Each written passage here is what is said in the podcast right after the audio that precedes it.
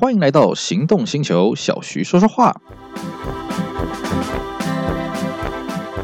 大家好，我是小徐 Celsius，今天来跟各位聊一个我觉得也蛮有意思的话题。很多人说呢，日本的玩车环境比台湾好，真的是这样吗？哦，今天我们这个话题哦，我觉得可能一集是聊不完的啦，我们应该还会有第二集、第三集啊。今天我们就来跟各位导正一下哦，你所眼中所想的、所认知的日本玩车环境，真的有这么好吗？开场呢，我会跟大家讲一个故事啊。真实的故事，我身边呢，因为小弟我呃以前学生时代有把日文练起来，看了一些影片啊，就把日文练得稍微啊、沟通没什么问题啦，所以我也认识了不少这个日本的车友。那日本朋友呢，大部分都是在年底的时候来台湾啊，来看台北车展，那顺便来找我玩一玩啊，看看车什么有的没的啊。他们每次都会跟我讲同样的话题，什么？哎呀，好羡慕徐兄啊！你又有办法买车啦，又买那么多车啊，一次买那么多车什么的。而我先各位跟各位讲哈，不是说我一次买那么多，他们的意思是说，你可以拥有这么多车，一次拥有这么多车。各位可能觉得很奇怪啊。你在我们台湾买车什么了不起啊？今天你有钱，你买便宜的。你今天高兴，哎呀，旁边这边有一台二十年的车子，哎，十万块买啊！那台二十年车十万块，哎，买就你的啦。去监理站办办过户验车就你的啦，就请回家啦。在日本可不是这样子啊，因为跟我讲这番话的日本车友，不好意思，他们都只有一台车。你会说，难道日本车有这么贵吗？没有没有，日本车便宜的很啊！各位，你你现在就可以呃，不要说现在了啊，我们听完节目啊，乖，听完节目之后，你可以上这个日本的雅虎拍卖去看看他车子中古车。我告诉各位啊，超便宜的，难怪我们现在台湾这么多水货商从日本拉这个日日日规的这些呃欧洲进口车进来啊。日本买车很便宜，可是呢，日本养车会要你的命。怎么说呢？很简单，我刚刚讲啊，这些日本车友都只有一台车，他们就是一台车，可能开个半年丢掉，再换一台，再丢掉，再换一台，就丢掉。你们说，那为什么他们不一次脚踏两条船？贵呀，大哥。可能很一些玩车的朋友呢知道，哎，这个我们在台湾这边会看到有些人呢，车尾玻璃啊，挡风玻璃上面贴一个什么保管场所标章啊，那是什么东西呢？那是日本的东西。在日本啊，你要买一台车，你必须要有停车位证明啊。当然有例外了，在人口极度荒凉的乡下呢，你买轻自动车 K 卡可以不用停车位。可是，在一般的都市啊，你必须要有停车位，你才能买车。停车位，我再讲一次，你必须要有停车位，你才能买车啊。那停车位要不要钱？当然要钱啦，除非你家家大业大啊，啊，这个盖的富丽堂皇，我当然没话说了。各位啊，如果今天台湾也实施这种制度，要有停车位才能买车啊，你会不会发疯啊？肯定会啊，我第一个发疯。为什么？因为停车位要钱呢、对，我相信很多人啊，尤其一些不是在台北市这种都市中心的这些人啊，你可能就是，哎呀，反正我家对面这个停车位不用钱嘛，哎呀，反正我停路边公有收费停车格嘛，对不对？各位啊，在日本不可以这样子。你不能说，哎呀，反正我家没有画红线什么的，我停在我家门口可不可以？不行，我跟各位斩钉截铁讲，不行。在日本，如果没有画停车格的地方，你停进去就算违规，有没有很恐怖？是啊，我今天我在日本，我要开车拜访我的朋友，停他家门口行不行？不行，这是违法的，就看邻居要不要去检举你，就看交警要不要来巡逻。那什么样才能合法呢？麻烦旁边有收费的民间停车场，你停进去一个小时看多少钱，给他。很简单啊，因为你今天买车必须要停车位啊，所以政府当然就有权规定你你该怎么停车啊。那你会说，那我不能说我的车位就停在政府给的车位吗？不行，政府路边的收费的停车位什么可能是有啦，我偶尔会看到啦，但是那个不能承租啊。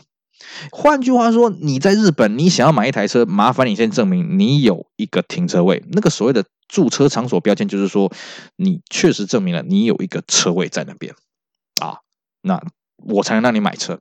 所以日本车友看到我的，哎呀，你们这个买车这个说说买就买，哎，好开心哦！我们还要先把我们这车处理掉，然后再买下一台车啊，怎么样怎么样，阿里阿扎的。各位，你说这个值得羡慕吗？好，我们再讲一个例子啊。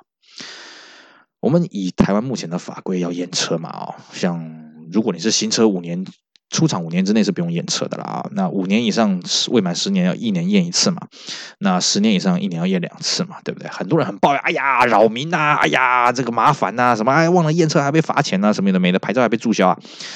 各位啊，你出去日本看看啊，人在福中不知福啊。日本的验车呢，它的确是没有那么扰民啦。不过呢，他验车起来要你命啊！你去日本拍卖上面看一看啊，记得听完节目乖啊，听完节目之后你去日本拍卖上看一看，它会有一栏啊，汽车那边拍卖会有一栏，它会告诉你它车检有效日期到什么时候。如果它车检有效日期写的是日文“那喜”两个字，就是没有，那我告诉你这个车一定很便宜，因为它没有验车，你要挂牌上路，你要重新去验车。那各位说，这有什么了不起啊？我们在台湾常常遇到那种仓库拖出来的、啊、谷仓拖出来的、啊，整理整理，呃，请个代验的人员帮忙验验车就 OK 了嘛？不是这么一回事儿啊！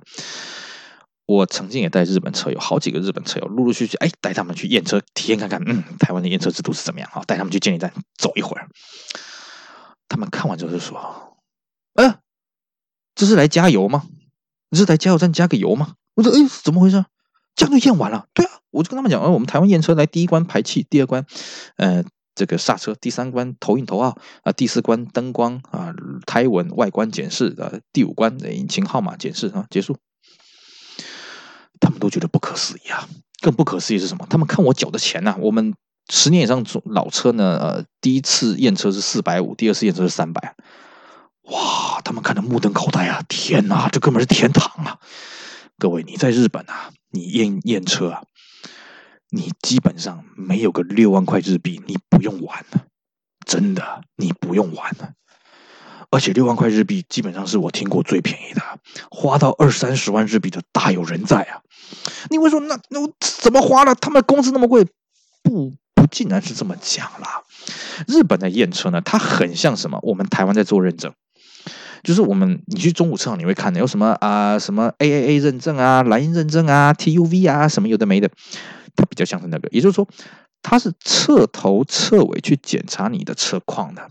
你引擎有没有漏油啦？你有没有钣金锈蚀啦？你引擎的机油有没有少啦？你刹车油是不是够啦？油脂是不是太糟糕啦？什么的，通通跟你检查。检查不及格怎么办？勒令改善。如果你不改善，就不让你上路，车检就不通过。所以啦，我这么讲，各位，你手上玩的车子，你真的拿去，好，你去拿去莱茵 TUV 检验，你说你检验结果要 A 级的、AA 级的，你看你要花多少钱？就是日本基本上定期验车要花的钱，有没有很恐怖？恐怖啊！你会觉得，这个我都不知道。当然啦，你去日本只是观光而已啊，你顶多只是花个钱租车呀，你哪知道这些事情？这都租车业者自己去伤脑筋呢，是不是？再来，我们再来讲另外一个。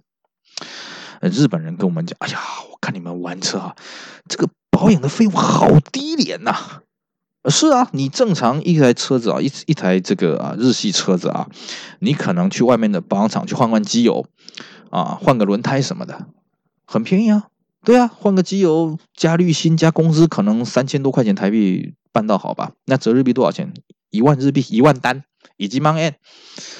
他们跟我讲，这不可能啊，除非你自己在家里面自己换呢、啊。我举个简单的例子啊，我们在台湾啊，我们买轮胎，买四条新的轮胎啊，那通常比方说一般国产车十四寸、十五寸的，可能就一万一万二，对不对？那这个一万一万二是什么？是换到好的价钱啊。就是连工带料啊，配平衡呃定位什么都送你。在日本不好意思，一个一个算。换轮呃买轮胎轮胎皮一个钱，拆轮胎拆轮胎拆轮胎的一个钱，平衡平衡的钱，呃这个定位定位的钱，对，就是这样子，不要怀疑。就是这样子，那你会说，那其实我们台湾说办到好，你把它那个价钱拆解起来也是这样，对对对对对对对，是没错。可是呢，你把日本这些钱组合在一起，就台湾的好几倍的价格，真的不盖你，不相信你去问问看看，那你上网去查查看，真的就是这样子。所以在日本啊，他们毕竟物价比我们高啊，他们收入也比我们高啊。几年前我看过一个数字啊，日本的大卒出任给啊，这是完全念汉字，就是说大学毕业生。第一份工作的平均工资，也就是我们大学毕业生的，就是起薪啦，十八万日币，我不确定现在有没有改了哈。我记得几年前看到是这样，十八万日币你折台币多少？哎呦，折台币不错啊，有个六万啊、五万啊什么的，好像比台湾高啊。不好意思啊，日本的物价还是台湾的三倍啊。所以你这样七折八扣起来，其实他们大学毕业生相当于我们现在在台湾一个月两万两万二。对呀、啊，那相对的是什么？他物价高，所以他工资高啊，对不对？所以你要做什么维修什么的，哎呀，都是钱呐、是啊。你知道吗？不知道吗？是不是？所以很多人呢，盲目的去崇拜说：“哎呀，日本的玩车环境好啊，什么的。”那是因为你只看到人家的优点啊，你没看到人家的缺点啊。这是我觉得这是人性啊，人总是盲目的啊。今天呢，你去一个地方玩，跟叫你去住在地那个地方，那是两回事啊。啊，因为你只是短暂的停留，你就永远觉得啊，那个比我们好，那个比我们好，那个比我们赞。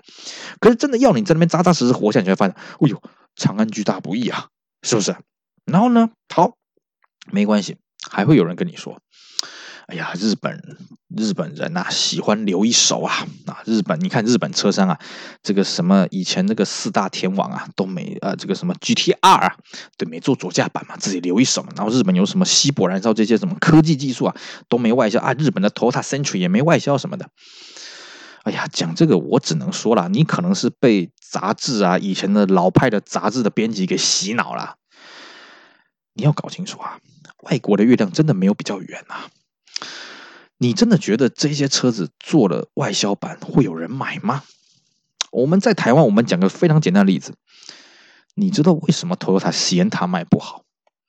你去买买看嘛，啊，不管你买新车买中国的，你试看看，你就会发觉，天哪，这个车怎么在台湾开怎么不舒服？这个车完全是为了日本道路环境去设计的，它的车宽、车高、离地高。啊，全部都是为了日本狭窄的道路设计的，可是台湾的道路就没这么狭窄啊，就没这么需要车子设计成这个样子啊，所以台湾普遍的反应什么？哎呀，这个车开起来摇摇晃晃的，要重心不稳的，哎呀呀，怎么样都没的，是啊，可是人家在日本卖的可好的呢。反过来，台湾的 Sienna 上一代什么？Wish。Wish 这个车在台湾人见人爱啊，啊，你真的开过，你就会发现这个车真的设计的完全为台湾的道路环境设计的。它的车子里面够高，可是外面的车高也不高，很多机械停车位通通进得去啊。然后呢，开起来又很容易，坐姿也没很高，所以它二手超级保值的，对不对？可是你去日本看，哎，Wish 反而卖不好，为什么？日本人觉得它太大台了，啊，太矮了，哎，这就是什么？国情不同。所以你觉得在日本很合理的事情，在台湾不见得是这么一回事儿。你觉得在台湾很合理的事情，在日本不见得这么一回事儿。所以人家说，哎呀，日本人喜欢藏一手。好啊，你说当年 GTR 外销出来会不会有人买？我告诉各位，绝对不会有人买。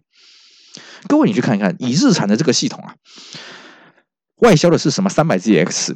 啊，它是 VG 引擎的系统啊，那你说 RB 这个引擎有没有外销？我告诉各位，还真没什么外销，除了少数右驾地区以外，左驾地区基本上你买不太到 RB 这个这个系统。为什么？因为 RB 它本身的设计，它是专门为了日本道路环境去开发，包括日本的油品啊、日本的保养技术、后勤啊、零件体系啊。一旦你把它外销出来了，哎，你还要重新去建立这一些修正啊，你还要建立这些通路，什么麻烦的要死啊！所以说啊。这个车它本身设计就是日本国内专属。我们再举个例子，好，你说 GTR 这个车可能太极端，然后我们来举个 Toyota Century 好了。哎呀，日本人唱一首啊，这个车子不外销啊什么的。当然，我们台湾 Century 有个几台了。可是我必须跟各位讲啊，你想一想啊，一台 Toyota 的车子，如果真的 Century 来台湾卖，我们推算一下，随便卖也要六百万台币啊。各位啊，你花六百万买 Toyota，你会不会被人家笑死啊？啊，我先跟跟各位声明啊，小弟我没有仇视 Toyota，我这个人是很喜欢 Toyota，因为我叫 Salesier，Salesier 是 Toyota 的一款车啊。我站在一个 Toyota 粉丝的观点，我可以很各位跟各位拍胸脯讲啊，要叫老子花六百万买一台 Toyota，不干。你要我花六百万买 Lexus，我都要考虑再三了。跟我说要买个 Toyota，没门，不可能的。